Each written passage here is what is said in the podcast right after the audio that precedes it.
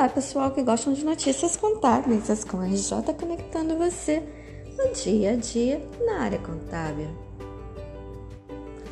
Nesta tarde de quinta-feira, dia 31 de março de 2022, as com a RJ, bem como a Comissão de Escritórios Contábeis 2022, esteve na Assine para apoiar seu pedido de divulgação referente à doação diretamente ao Fundo da Criança e Adolescente para o município de Nova Iguaçu, no momento de finalização do imposto de renda de pessoa física, exercício 2022.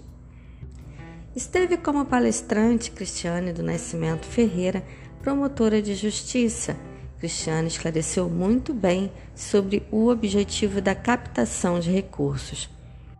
Em todo o ano de 2021, receberam apenas 22 mil reais quando a capacidade do município seria de 11 milhões.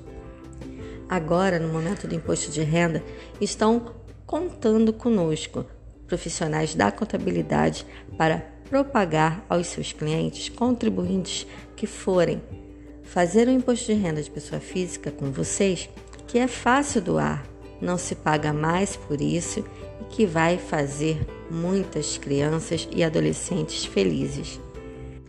O objetivo da Assine é não só neste período de entrega do imposto de renda fazer essa propagação, mas também o ideal que fosse feito uma campanha durante todo o ano de 2022.